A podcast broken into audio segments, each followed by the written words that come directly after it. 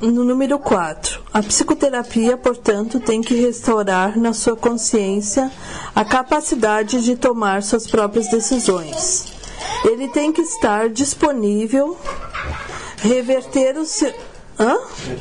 Ele tem que estar disposto a reverter o seu modo de pensar e a compreender que o que ele pensava que projetava os seus efeitos sobre ele era constituído das suas projeções sobre o mundo. O mundo que ele vê, portanto, não existe. Até que isso seja finalmente aceito, pelo menos em parte, o paciente não pode ver a si mesmo como realmente capaz de tomar decisões. Ele lutará contra a sua liberdade, porque pensa que é escravidão. O paciente não precisa pensar na verdade como um Deus para fazer progressos como um Deus para fazer progressos no caminho da salvação, mas ele precisa começar a separar a, a verdade das ilusões, reconhecendo que não são a mesma coisa e passando a estar cada vez mais dispostos dispostos a ver ilusões como falsas e a aceitar a verdade como verdadeira. O seu professor o levará adiante a partir daí, tanto quanto ele estiver pronto para seguir. A psicoterapia só pode economizar tempo. O Espírito Santo usa o tempo como ele achar melhor e nunca está errado. A psicoterapia, sobre a sua orientação, é um dos meios que ele usa para economizar tempo e preparar mais professores para o seu trabalho. Não há fim para a ajuda que ele começa a dirigir. Seja qual for a estrada que ele escolha, toda psicoterapia conduz a Deus no final. Mas isso está a seu cargo. Nós todos somos seus psicoterapeutas, pois Ele quer que todos nós sejamos curados nele. Então, o que, que esse texto quer nos falar, né? O que, que o Espírito Santo quer nos falar através desse texto? Ó? A, psicoterapia, portanto, tem que restaurar na sua consciência a capacidade de tomar suas próprias decisões. Um, a gente tem um tempo na caminhada que a gente acha que sabe tudo, né? Que a gente acha que tem opinião sobre as coisas, que a gente acha que, que, que é o dono das verdades absolutas. E quando a gente começa a se dispor a, a fazer um caminho de volta a Deus, a gente passa um tempo depois que a gente descobre que não sabe nada. Daí tudo a gente pergunta pergunta, mas não quer ouvir a resposta, né? A gente não quer a resposta, porque a gente acha ainda que sabe a resposta. E daí, quando vem as respostas, a gente entra naquela assim: ah, mas eu faço, já, já, já caminhei isso, isso, isso. E o Espírito Santo não está reconhecendo. Eu já consegui isso, mas estão ainda me cobrando outras coisas, outras melhoras. A gente tem que lembrar a verdade. A verdade é que o Espírito Santo está aqui para nos orientar de volta a Deus. Enquanto o nosso objetivo não for Deus, a gente fica lutando achando que vai mudar a mente, achando que vai melhorar isso, achando que vai melhorar aquilo. Ah, mas eu já fiz essa lição, eu já consegui atingir isso. Ótimo, maravilhoso, mas o caminho ainda não foi percorrido. O caminho ainda não foi percorrido, porque ainda não existe uma entrega. Eu ainda estou tentando negociar com Deus. Ah, mas eu consegui. Uh, eu consegui uh, fazer essa orientação. Isso vai chegar um ponto na caminhada que é automático. A orientação vem e a gente faz. Sem questionar, sem brigar, sem nada. Faz. Mesmo não sendo o que eu quero, mesmo não sendo o que alimenta o meu ego, eu simplesmente faço a orientação. Porque eu sei que eu estou aqui sobre. Uh, e, mas não quero mais estar. Eu não quero mais estar nessa, nessa ilusão de ego. Eu não quero mais estar nesse mundo da ilusão. Eu quero sair dele. E só existe um caminho para me sair dele. Só existe um caminho, não tem dois caminhos. Ele pode ter vários nomes. Né? O curso diz que ele não é o único caminho quando fala curso em milagres. O curso em milagres não é o único caminho. Mas o caminho que o Espírito Santo segue, eh, nos direciona é o único caminho. Jesus disse: Ninguém chegará ao Pai sem mim.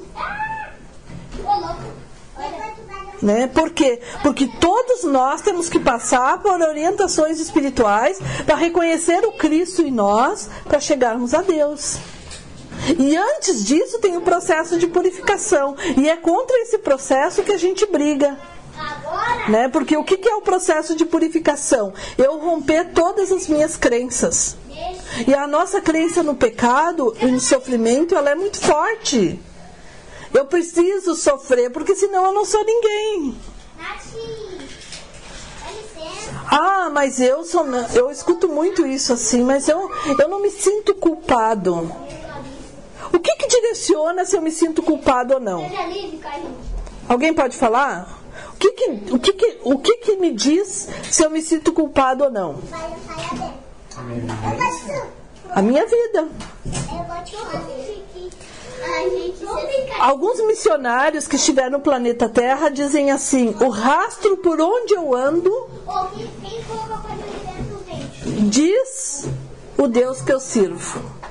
O rastro por onde eu ando diz o Deus que eu sirvo. Que rastro eu estou deixando? Um rastro de libertação? Um rastro de amor? Um rastro de liberdade? Que rastro eu estou deixando? Deus está sendo visível para os meus irmãos na minha vida? Ou o meu ego está sendo visível? Deus está sendo visível para as pessoas na minha vida? Porque se Deus é visível na minha vida, eu me torno a luz do mundo. Então todos mundo, todos vêm. Pode não acreditar, pode não querer aceitar, pode ficar incomodado, mas vem. Então, que Deus eu estou servindo? Qual é o meu objetivo? O curso diz que nós escolhemos experimentar o bem e o mal. E o nosso livre-arbítrio só será usado novamente quando nós decidirmos sair do bem e do mal. Até então, nós estamos presos no pecado, escravos do pecado, escravos da ignorância. Então, olha o que o Espírito Santo nos fala nesta noite. A psicoterapia, portanto, tem que restaurar a sua consciência, a capacidade de tomar suas próprias decisões. Tem que restaurar a consciência de tomar as próprias decisões. Aí eu não vivo mais iludido com a mentira. Eu não vivo mais as paixões do mundo. Porque eu entreguei minha vida nas mãos de Deus. E eu começo a olhar para as pessoas e as pessoas não são mais o meu espelho. Quando eu não vejo mais pecado em mim. As pessoas não são mais pecadores, não são mais os meus espelhos. Eu olho para as pessoas e eu vejo a pessoa, o filho de Deus. E vejo também as escolhas das pessoas, mas não estão mais atreladas a sofrimento, não estão mais atreladas a pecado, não estão mais atreladas à condenação. Elas são livres. Eu olho para ela e sei que elas são livres para escolher fazer a vontade de Deus ou querer continuar na ilusão. Aí, quando a gente tem essa consciência, a gente consegue ter esse entendimento, a gente começa a entender por que, que Jesus não se incomodava. Estava condenando a mulher lá para morrer apedrejada e ele estava escrevendo versos na areia. Por quê? Porque é uma escolha dela ser apedrejada, é uma escolha da pessoa o sofrimento. Por que, que eu tenho que, hum, que, que, que ajudar as pessoas? Né? Eu tenho que, que, que defender as pessoas. Por que, que eu tenho que defender as pessoas? Porque eu me vejo pecador, então eu vejo as pessoas também pecador, incapaz de, de, de tomar suas próprias decisões. Então eu tenho que defendê-las. Eu escuto muito, principalmente pais e mães, dizendo eu tenho que ajudar meu filho. Eu penso que triste isso. Que triste que tu vê o teu filho um incapaz que tu precisa do teu ajuda, porque tu podia ajudar ele quando tu criou ele, quando trocou a fralda, quando alimentou, quando ensinou ele a caminhar. Quando a psicologia diz né, que é até os sete anos que a gente molda uma pessoa. Aí tu podia ajudar ele. Depois disso tu não pode mais ajudar ele, tu só vai atrapalhar a existência dele. Tu não deixar ele caminhar com as próprias pernas. E assim é com todo mundo. A gente tem que deixar as pessoas caminhar com as próprias pernas. A gente tem que olhar para as pessoas e ver ali o Filho de Deus. E o Filho de Deus é capaz. Ele é capaz até de se ver como um pecador. Ele é capaz até de se ver como um não merecedor. Ele é capaz. Mas ele também é capaz de sair de tudo isso, basta querer. E muitas vezes a nossa ajuda só mantém as pessoas no sofrimento, na miserabilidade, na ignorância, né? Porque se estão fazendo por mim, por que, que eu vou fazer, né? Se está confortável assim, tá bom na minha zona de conforto, por que, que eu vou sair dela? Hoje, quando eu olho para minha caminhada, eu vejo assim como Deus foi misericordioso comigo, como o universo foi misericordioso comigo, como a minha mãe me amou quando ela decidiu deixar esse mundo e me deixar com 14 anos. Como ela me amou, foi a pessoa. Uma, um, isso é um grande amor. Ela poder deixar esse mundo e me deixar com 14 anos de idade. Porque aí o universo me deu o que ela não tinha condição de me dar, porque ela me super protegia. O resto do mundo não mais me super protegeu. Mas eu tive que querer. Eu tive que querer modificar, eu tive que querer. Né? E enquanto a gente está numa zona de conforto, assim, ali na escuridão, muitos donos da verdade né, absoluta é difícil, é a mesma história do que o copo cheio, né? Se tem um copo cheio, como é que tu vai botar mais líquido ali dentro? Está cheio. A pessoa tem que querer modificar. A pessoa tem que olhar para a vida como eu olhei para a minha e eu não quero mais sofrimento na minha vida. E se eu não quero mais sofrimento na minha vida, se eu não quero mais dor, se eu não quero mais humilhação, só tem um caminho: fazer a vontade de Deus fazer a vontade do Espírito Santo. Só tem este caminho, não tem outro. Porque a minha, a minha, a minha mente, o meu saber só me trouxe dor e sofrimento. Só me trouxe decepção. Só me trouxe miséria.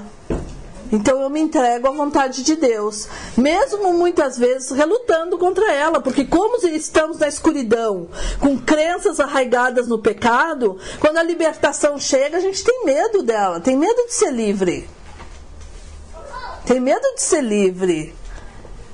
Porque nos, no, nós acomodamos no pecado, nos acomodamos no sofrimento. Ontem eu estava falando com meu irmão Lucas e ele estava me falando de um tio meu que foi embora para Cuiabá. E o Lucas parece que foi no aeroporto, na rodoviária com ele, quando ele ou falou com ele quando ele estava indo embora. E ele estava muito feliz. Olha, eu estou indo morar com meu filho. A gente vai, vai, vai plantar junto, vai fazer isso, vai fazer aquilo, porque esse meu primo ele, ele herdou tudo do meu tio e daí ele comprou uma fazenda em Cuiabá, alguma coisa assim que eu não sei bem direito o que, que é. E daí a gente vai ficar muito bem, porque eu fiz tudo por esse filho. Agora no início do ano, não sei bem a data, algum dos meus primos, a gente tem um grupo né, de primos, algum dos meus primos recebeu uma mensagem e alguns tios meus que ainda estão vivos receberam uma notificação do Ministério Público, porque o filho botou o, tio, o pai, eu não sei se num ônibus ou num avião no, em, Cuiabá, em Cuiabá. Ele chegou em Porto Alegre, daí eu acho que como ele entrou no, no emocional, mexeu muito. Eu não sei se ele já estava com derrame ou ele teve durante a viagem. Entrou, chegou na rodoviária ou no aeroporto, não sabendo, não conseguindo mais falar Daí a polícia tirou ele, ou do ônibus ou do avião, não sei. Levaram para Santa Casa como indigente. Assim. Da Santa Casa ele foi levado daí para uma casa de acolhimento de pessoas assim. E daí a, a, a diretora dessa casa começou a investigar para ver de onde vinha a família dessa pessoa. E e daí eu tava falando com meu primo, com meu irmão sobre isso, porque daí o meu primo, agora a, a, direto, a diretora dessa casa acabou levando meu tio, porque daí conseguiu, não sei como, resgatar os documentos dele, levando meu tio no banco, né, para fazer a, aquela prova de vida e lá ficou sabendo que o filho de Cuiabá estava recebendo a aposentadoria dele. E o meu tio sem nada, né? Nem fralda para usar, não tinha, tava vivendo de caridade. E ainda tá, porque ainda tá na justiça tudo isso. E a gente tá fazendo uma campanha, nós os primos agora cada um doa um pouquinho para manter ele lá nesse local. E eu fiquei falando com meu, com meu irmão sobre isso, né? Meu irmão é evangélico. E eu falando, pessoas que fazem esse tipo de coisa não acreditam que exista um Deus. Porque embora tenha acertos de contas, tenha isso, tenha aquilo, mas existe um Deus. Existe um Deus que tudo vê. Existe um Deus que tudo está ali, presente. E as pessoas, elas não acreditam nisso. Porque quando eu traio, quando eu minto, quando eu engano, quando eu logro meu irmão, eu, tô, eu não acredito que Deus exista. Porque se Deus está ali junto comigo, está vendo o que eu estou fazendo, eu quero continuar fazendo isso? Eu quero que Deus esteja vendo o que eu estou fazendo? E o universo inteiro está vendo as minhas atitudes. Ah, daí nós somos assim, eu não quero que fale sobre esse assunto, porque isso é sigiloso, porque isso é segredo. Né, eu não quero que as pessoas fiquem sabendo que eu fiz isso. Mas como? Se o universo inteiro conhece todas as nossas atitudes, como que eu posso esconder alguma coisa de alguém? Então o único enganado sou eu mesmo. E eu estava lendo lá, num livro que eu estou lendo, que é Segredos da Galileia, e eu estou na, na parte do livro em que Judas né, está negociando para vender Jesus. E daí ele rouba todo o dinheiro do grupo né, de Jesus, do Nazareno. E ele rouba as moedas mais valiosas, né? Porque ele cuidava da, do, da tesouraria da, do grupo. E eu fiquei pensando, ele vivia com Jesus. Ele convivia com Jesus. E não acreditava na existência divina. Então não adianta nós estar junto com Jesus, não adianta nós estar estudando o curso de milagres se eu não acreditar na existência de Deus. Se eu não acreditar que Deus está aqui a cada momento e está vendo tudo que eu faço.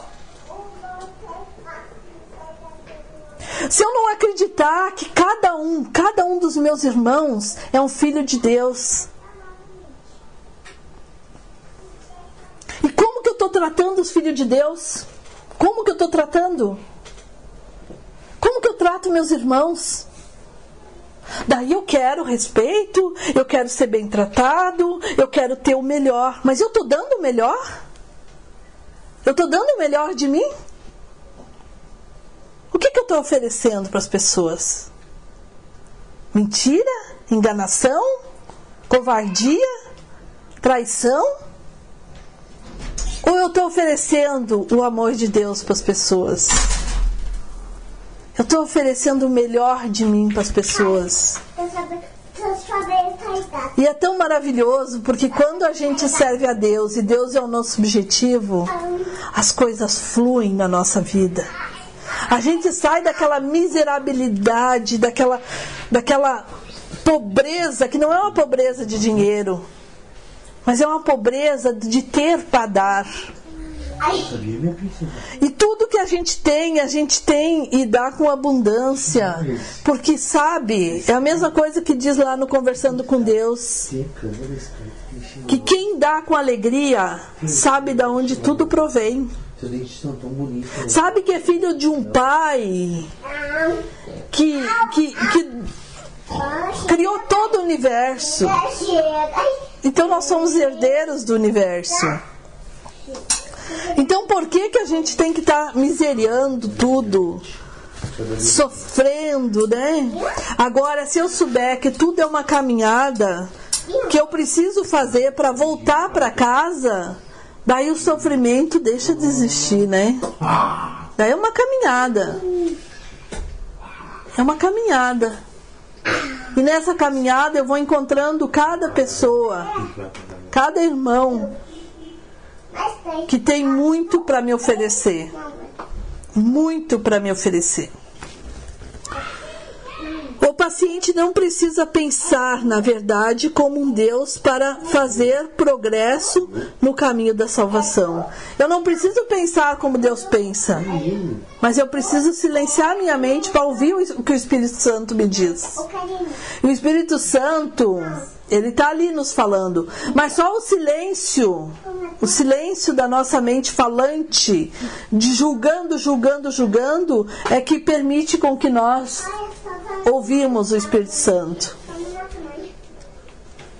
E a gente, o ser, o homem ego, ele é tão egocêntrico e ele é tão miserável que ele busca amor onde jamais ele vai encontrar. Jamais vai encontrar, porque busca amor no outro. Busca felicidade no outro.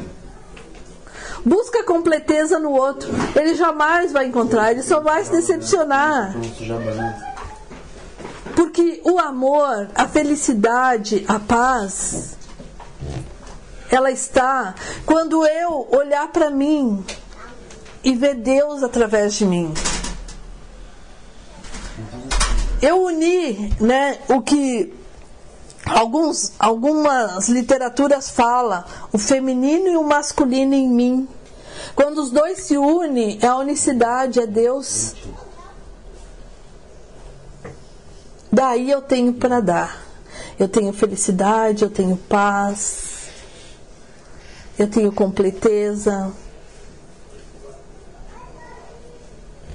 Quando eu permitir